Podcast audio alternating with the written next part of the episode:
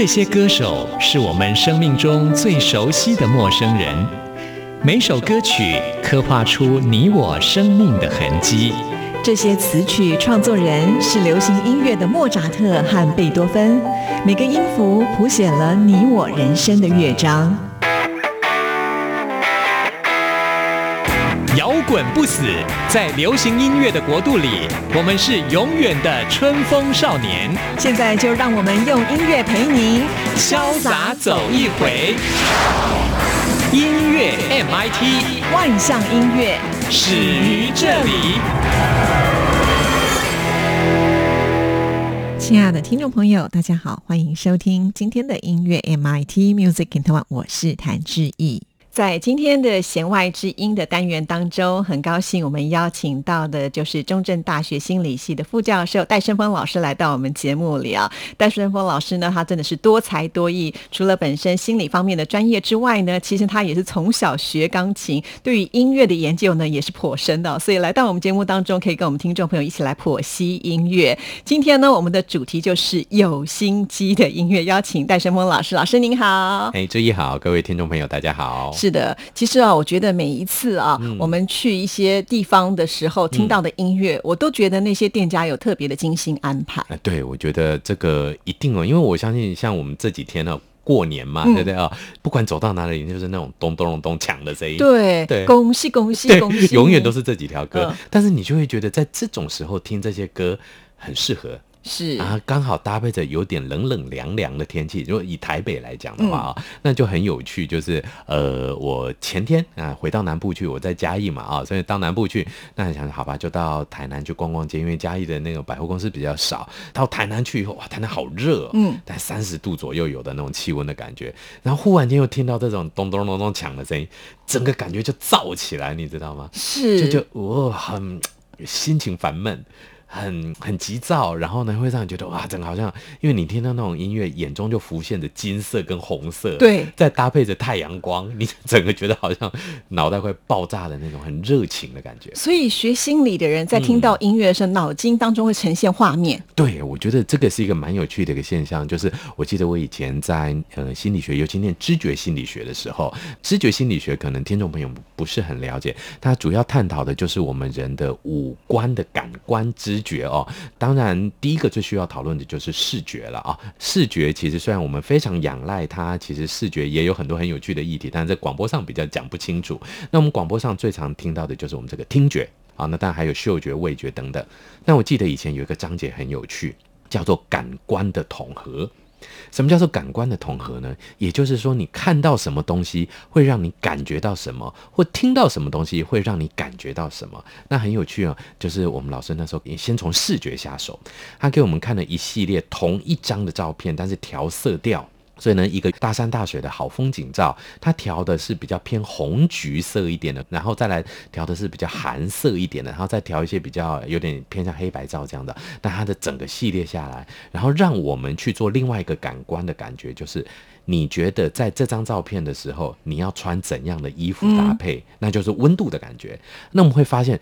其实所有的照片都是中立的嘛，但是我们的确发现很有趣的现象，看到偏红色的那些照片的同学，他会把整个室温评价的比看到蓝色系的那些同学们评价的气温还要来的明显的高，也就他觉得，哎呀，这个照片好热、然后蓝色系的好冷哦。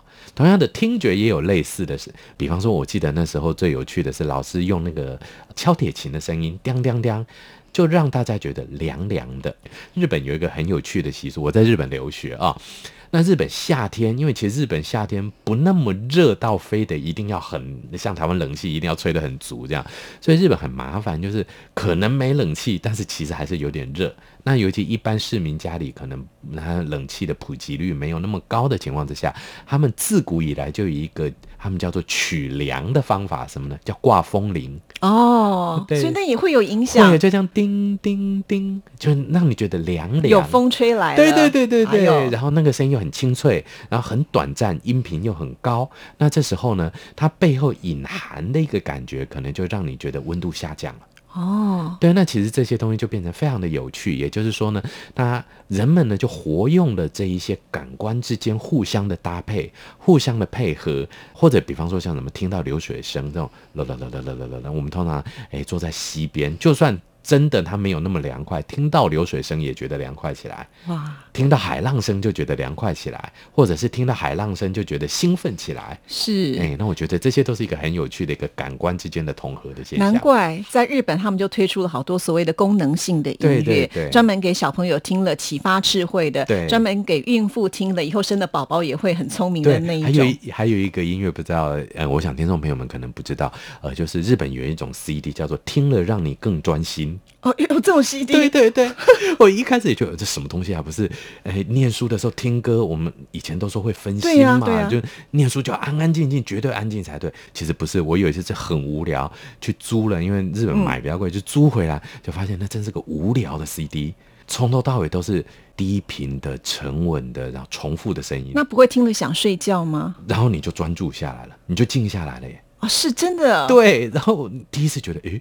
真的有效哎，而且你当你静下来以后，其实那些声音某种程度帮你阻断了外界的更有兴趣的一些吵闹的声音，有可能它有点像背景音，就把它挡在那里。是，比如说妈妈在外面看电影的音乐啊什么的，可能就可以挡住，然后你就哦，等到很低沉、很平稳，然后哎。真的专心下来。对，其实因为我刚才提到，就是日本为什么会出这么多东西，就是他们都会请像老师这样的专家，或者是医生，他们去做一些学理上的研究。所以我们会发现，就是其实声音对于大脑的脑波。啊，因为我们知道，我们平常在清醒状态的时候，我们现在的脑波大概叫做一个阿法波的状态。那这个阿法波其实它就是一个比较警觉的。那这种警觉的脑波呢，其实呃，它除了让我们专注力提高以外，另外一个部分也就是它让我们静不下来。嗯，它随时要去侦测到很多很小的一些环境上的变化，以让我们随时可以反应。那但是呢，这一些我们通常都会听到叫做脑波放松音乐了。最常见它的那个 title 就是写这样。那脑放松音乐通常都会出现的，就是安静的，重点不是很缓慢哦，很缓慢你就又没兴趣，又把它关掉。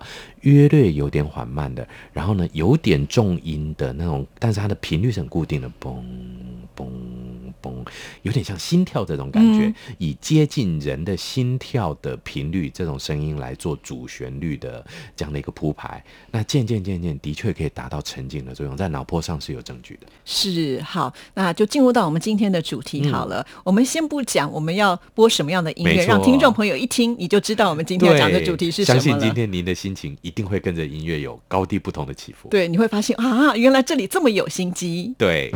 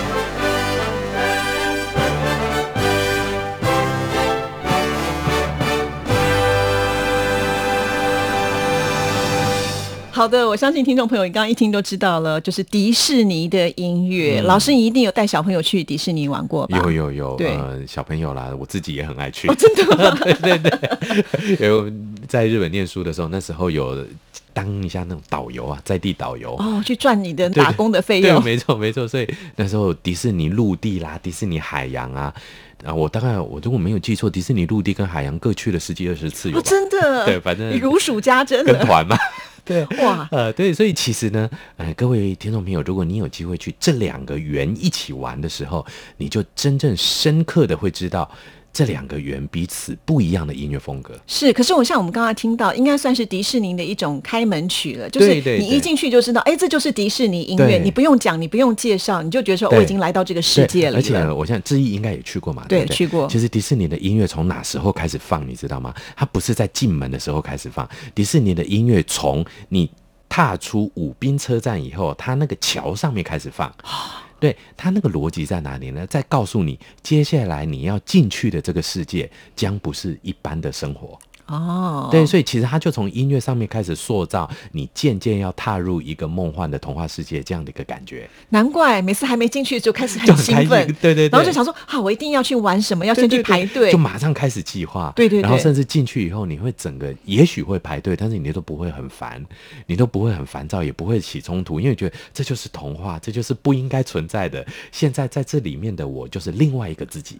哎，真的耶，老师你不讲我还没有感觉。每次在台湾排队的时候，我都觉得怎么这么久。对可是你到了国外去，然后去迪士尼的时候，你都没有这种感觉尤其迪。士尼，对不对？对，因为它各个角度都会让你有不一样的惊喜，或者是有不一样的那种音乐上面的一个出现。那如果说您有机会是一次去两个园，就是迪士尼陆地跟迪士尼海洋，你更会发现很不一样的地方，就是迪士尼陆地跟海洋，它本身选择的就是呃消费者的族群就是不一样。迪士尼陆地呢，就是我们比较常讲 Disneyland 的这个，它大概都是以十二岁以下的小朋友，所以呢，大部分都不刺激，童话性比较重一点啊，然后大部分都是一些。调子非常轻快，然后速度快一点的歌曲。那背景音乐上，那在迪士尼海洋，它塑造的就是成人的游乐园。那这个成人游乐园不是那种成人游乐园，这 了解是比较我们比较刺激一点的设施对，还有呢，它又讲的是一种优雅一点的欧洲宫廷式生活一点，所以呢，它就会很清楚的让你感觉到，你到了迪士尼海洋以后，它的背景音乐就比较偏向于像是呃管弦乐里面的弦乐会多一点。啊，然后呢，他会用一些搭配起来比较具有南欧风情啊，你就会想象自己哇，现在在欧洲的某一个海港边看着的那个海呢，就叫做地中海。真的好有心机的这种感觉，那你就觉得满脑子就沉进去，那你就会觉得，哎呀，人都到地中海了嘛，总要吃点当地的食物嘛，贵点没关系嘛，那钱就花下去了。如果呢想买点纪念品也应该嘛，对对，这又怎么样呢？真的，其实我觉得他们很会运用这方面去。撩动你的情绪是，那我们来分析一下他们的音乐的设计哈。老师刚前面讲了，其实，在陆地跟海洋世界其实是不一样的感觉。其实他们在音乐的编曲上也做了一些分类，对不对？对，其实没有错哦。我们就是会发现，就是说大家比较耳熟能详的早期的迪士尼音乐哦，也就是说，比方小鹿斑比啦，还有小小世界、小小世界啊，或者白雪公主，嗯啊，一般来讲，他们的背景音乐用的都是这个区块的。那大家应该也知道，就是呃，迪士尼乐园里面。还有很多的主题区块，所以像是他们的明日世界，或者是他们的未来世界啊，那当当然就像什么太空山啊这些的，它用的会是比较金属味重一点的音乐啊，会是比较管乐型的，那或者甚至近期来讲会加一些电音的一些元素在里面。那当那种美国大西部的那个地方，他用的就绝对不会，他就会用一些呃有点像是笛，或者就是一些有点像口哨式的这种轻快一点的。那最常见的，其实最能代表美国大西。部的背景音乐就是马蹄声，嗯，大家其实去可以注意一下马蹄声这一组音乐，只有在美国大西部那边听得到。哦，所以不同的区域，它还做不同的设计。对，那如果你到迪士尼海洋那边去看的话，就会发现更明显，因为它那个是后期的游乐园，所以它就是根据有名的卡通来做的。所以像是呃小美人鱼区，或者就是那个阿拉丁的宫殿区等等，它用的音乐就是完全不一样的。所以小美人鱼那边就会有泡泡的声音，这种的，很多这种呃背景音啊，那就让你觉得你在水里面。然后在阿拉丁的宫殿那边，那就全部都是。所谓的西方式的伊斯兰音乐，他们西方式，也许就迪士尼觉得啊，在阿拉伯这个地方应该会因为有点像是呃，会放入类似有点唢呐那种，他们的特殊的吹管乐器，好像蛇会跑出来 的那种音乐，所以就觉得哎，这些东西等于就是说，他们不止在视觉上让你觉得你到了另外一个地方，听觉上也让你在这个地方。那这个是我们可以说是台湾。游乐园或什么很很少见的啦哦，那最近其实，在台北有一个很红的，从神户来的那个灯，不知道自己有没有去看过？台北光之响宴啊，那因为我去神户看过，就充满了热情，哇，我一定要在台北看得到神户的灯，结果真的有一点点的失望。为什么呢？就是台北的灯视觉非常的漂亮，但是视觉跟听觉没有搭起来。哎呀，太可惜了，很可惜。他们应该听了今天的节目就会改进。应该要改，真的，因为我记得很清楚，我们去神户看的时候，灯在点亮的那一刹那的时候，就是我们刚刚听到的这种开场音乐最大声的时候。哦，砰，然后灯就亮。那台北不是，台北是灯亮的时候是鸦雀无声的。然后大概隔了一两分钟以后，忽然间小小声的背景音乐出来了。那其实有点可惜，就是这种搭配的时候，如果没搭上的时候，我们就会觉得，哎，这种感官上就少了一点点的讯息。是哇，这个今天讲到了一个重点，相信听众朋友也听了以后就觉得，哦，原来如此，这些音乐都这么的有心对，所以为什么感动度会打折？我们时常听到这句话，哇，这个感动打折了。其实很多就是这个对不上来。对，所以音乐太重要，太重要了。没错。那我现在就让听众朋友来感受一下，接下来我们播放的这段音乐呢，你会觉得什么东西该出现？没错。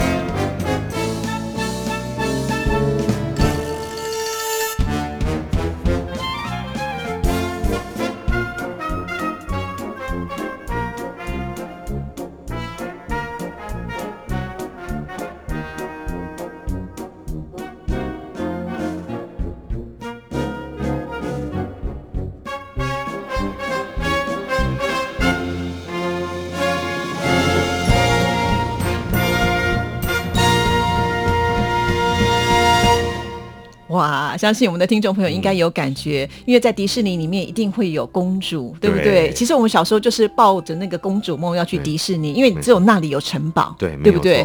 所以呢，大家就觉得说，公主出来一定要搭配公主的音乐。当然了，公主的服装，那公主的外形上，服装蓬蓬裙啊什么的，是必备条件之外，公主搭配的音乐，其实换句话来讲，公主也会有搭配她的个性。所以呢，这个可能大家就不太了解，也是最近我听到的一个冷知识的来源。志毅，你来思考一下哦。呃，白雪公主穿的衣服，她是穿鲜黄色的裙子嘛，然后两个红红的袖子，中间那块身体部分是什么颜色？蓝色，对，嗯然后呢，诶，小美人鱼她基本上下半身是蓝色，哦然后呢，那个 Cinderella 穿的衣服是蓝色，灰姑娘也是蓝色，浅蓝色，对。而且一律都是浅蓝色哎，。为什么呢？，对，那他们把这个蓝呢叫做 Disney Blue，迪士尼蓝。是那这个蓝实际上呢，它的背景的颜色哦，最近才得到一个冷知识来源，据说是宋朝的汝窑的那个“雨过天青云破处”的那个青色，所以它不是 blue，而是类似 sky blue，、就是天空的青色。是比较光明的蓝，对对，而且是经过了淬炼以及经过了乌云遮蔽之后看得到的颜色。哦，这是一个很奇怪，讲你干嘛搞这么深的议题嗯在里面？后来，呃，当然就是说有人就是好事者也有，当然也有迪士尼内部的人说明，他们是希望呢，大家都觉得女生应该穿粉红色。所以你有没有发现一个很奇特的哦？就是在迪士尼最奇怪，主角大概都是天蓝色，尤其像那个 Elsa，、嗯那就最经典的，就天蓝色的嘛，对不对？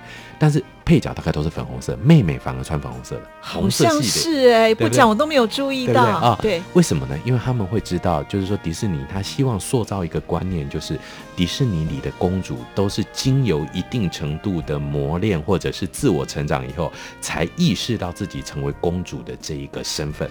所以，像在《美女与野兽》里面，其实贝尔一开始都是穿浅蓝色的那种工作服，直到最后，当她成为公主了，才变成黄色系列，就是是变明亮，明明亮的系列，就是嗯所以它一律都是往亮的方向走，代表的是女权跟女性主义跟女性自觉的这一面。哦，哎，所以呢，变成公主的音乐也要搭配这种色彩。对。好棒哎，哦，所以就反而会变成，就是公主的音乐，他们应该都要搭配的是从，比方最明显的就是小美人鱼里面的 Part of Your World，他原先想要成为你的一个世界，但 Part of Your World 后面的音调渐渐的往上抬后，他成为自己的一个人的时候，他成为人有自己的一个能够踏出去的这种音乐的方式上面，就让他越来越高昂。是，所以我们常说这些童话故事啊，公主跟王子到最后呢是过得幸福快乐的日子，嗯但是在之前原来有这么多心机都安排在里，面了。那不管从视觉上面、从听觉上面、音乐上面，都要让你渐渐感觉到公主跟王子是努力的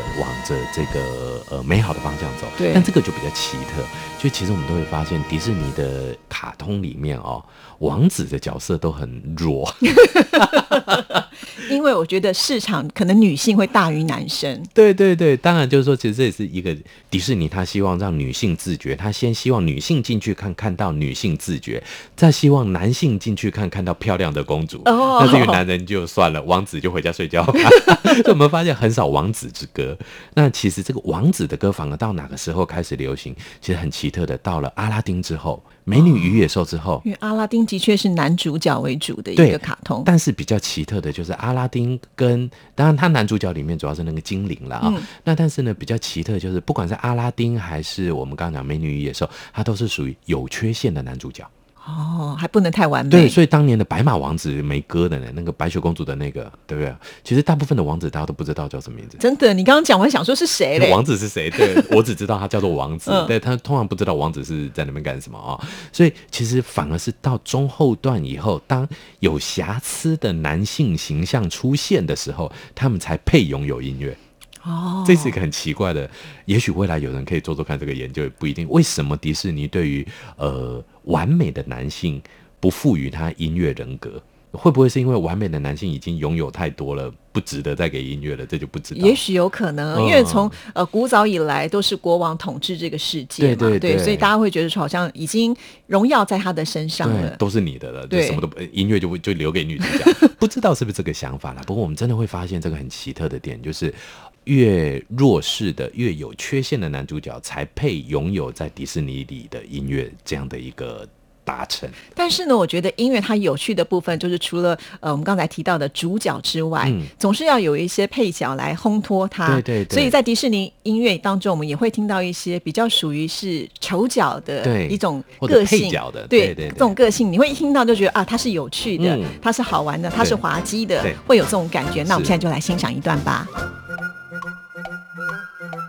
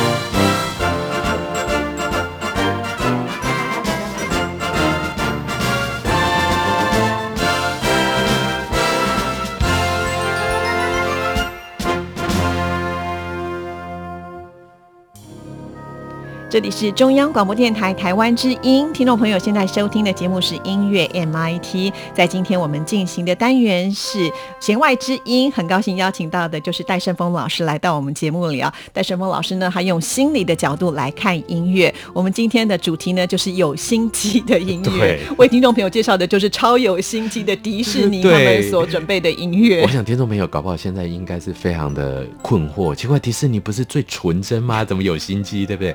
其实真的耶，他的纯真都是心机堆出来的。但是我觉得这个心机并不是坏事。嗯，对，因为它是让你希望能够快乐，所以基本上对它的音乐的基调还是在于一听你就觉得很欢乐的感融入了。情境里面。对对对，那我觉得呢，刚刚我们听到的是有关于比较偏配角一点点的。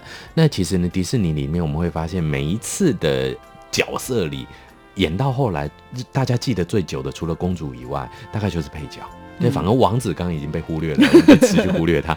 对，那基本上的，配角很容易被记得、哦，所以比方像小美人鱼里面那一只 Sebastian 啊，那个螃蟹就很红，对不对？那或者是木兰里面的木须龙也很红是，总之就是配角会特别的红。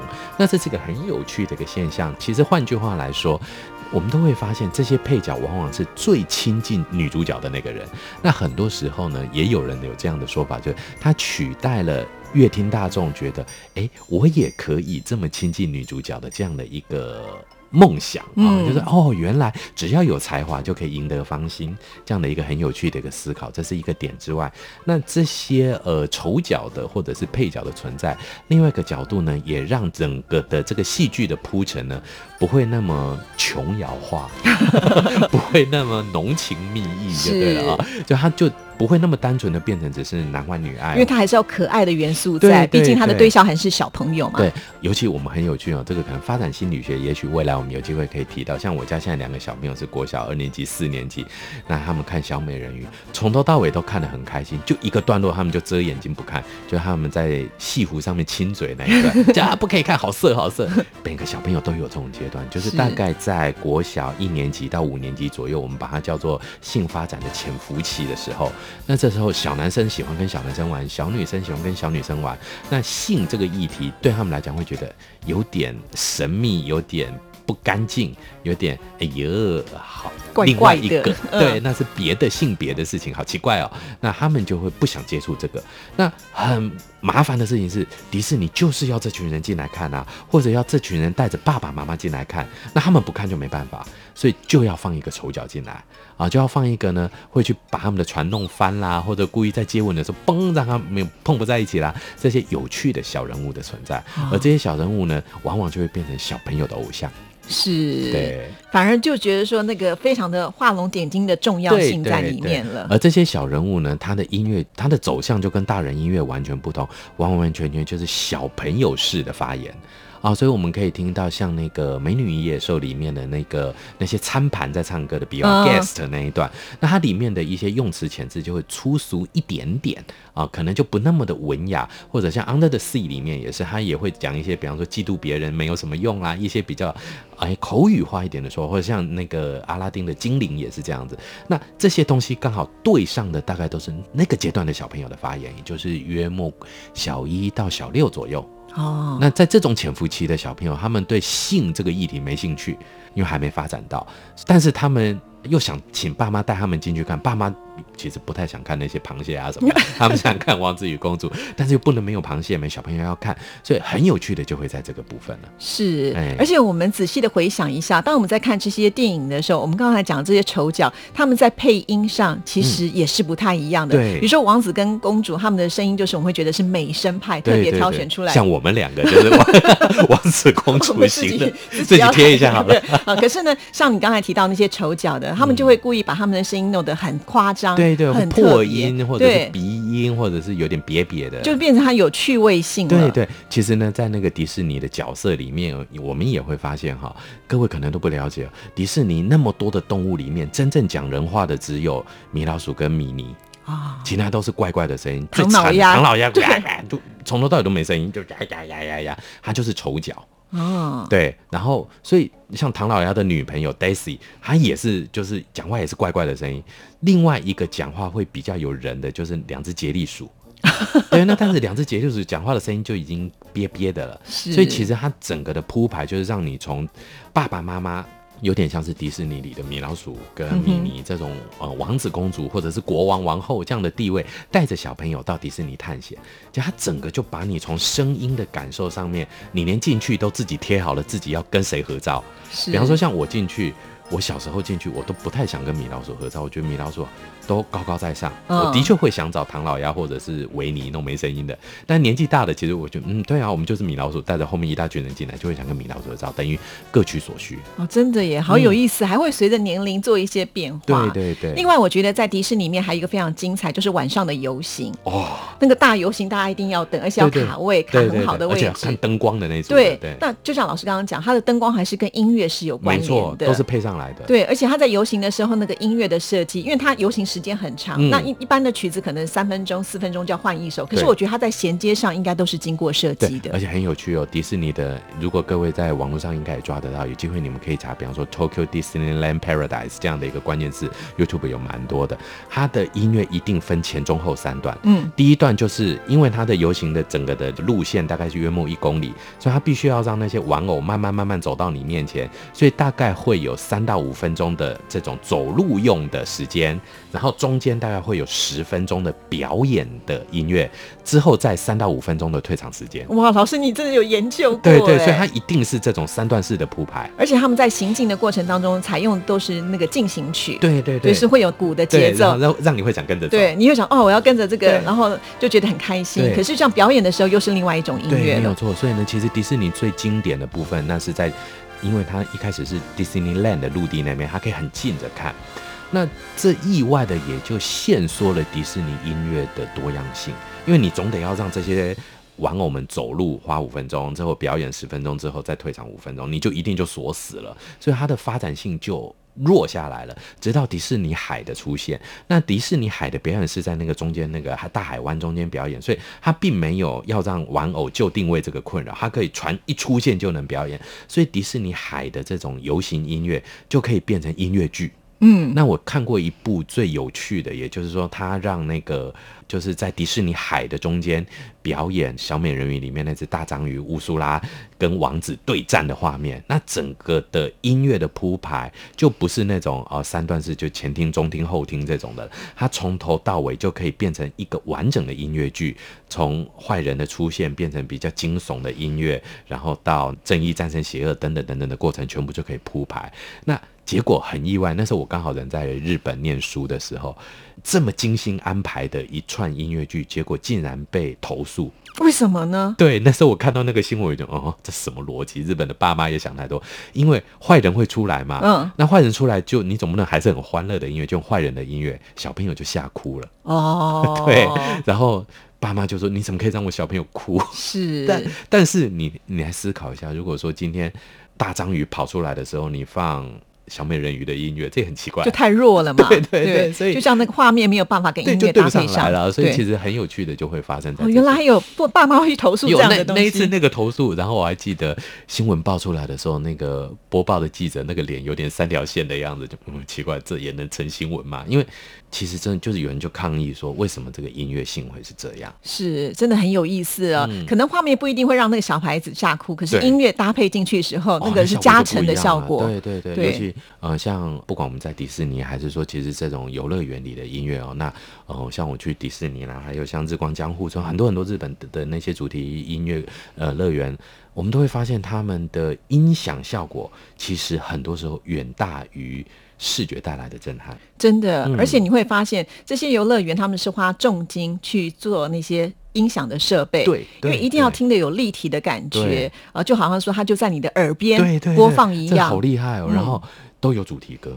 说到了主题歌，像音乐迪士尼它同时搭配了很多电影嘛，所以它在每一个电影里面呢，我们也都可以听得到主题曲。没错，那个就很厉害了。因为每一个主题曲呢，就是能够让你带进到这个故事里头去。嗯嗯。所以我觉得这也是非常的精彩。对。我们等一下呢，就要跟听众朋友来安排的就是有关于电影主题曲的部分了。今天听了戴胜峰老师介绍这么精彩的有心机的音乐，听众朋友，下次呢你去各大游乐园的时候，你就可以去感受一下，对对对，仔细的去听一下这些音乐带给你什么样的一个感觉。它是不是能够刺激你消费啦？对，没错。或者是会不会让你玩的更开心啦？没错。或者是呢，你在排队的时候会不会觉得不会无聊啊？对，我觉得这个是很重要的。然后，当然你也可以试着做一个最无聊的实验。我曾经有一次真的就这样把耳朵捂起来去搭云霄飞车，后来发现真的不可怕。对，因为旁边的人的叫声你听不太清楚了嘛。那哦，原来就这样子而已。所以其实听觉真的好重要。哦。是，我也要试试看。我都不敢搭云霄飞车，我都觉得我的钱浪费掉了。然后就哎，发现其实还好，其实也没很高。是，所以你把耳朵塞住，然后眼睛闭起来，对，坐在上面就没感觉。对，其实你只会觉得被晃一下、晃一下这样子。听众朋友听到了没？下次去试试看，练练你的胆。对，不有点浪费钱。再玩第二次，再玩第二次，对，效果就不一样了。好，谢谢戴胜峰老师，谢谢。好的，那在我们今天节目最后呢，要为听众朋友来安排的，就是在二零一四年可以说是红极一时的迪士尼动画片《冰雪奇缘》的主题曲，相信大家都能够哼唱一两句啊，那就是《Let It Go, Let It Go》这首曲子真的是很厉害啊，在第八十六届的奥斯卡金像奖当中呢，还获得了最佳原创歌曲奖啊，真的是不要小看迪士尼的威力。好，那我们今天的节目呢，就要在这一首《Let It Go》。的歌声当中跟您说声再见了，谢谢您的收听，祝福您，拜拜。Snow glows white on the mountain tonight, not a footprint to be seen. A kingdom of isolation, and it looks like I'm the queen. The wind is howling like this swirling storm inside. Couldn't keep it in, heaven knows I tried. Don't let them in, don't let them see. Be the good girl you always have to be. Conceal, don't feel, don't let them know.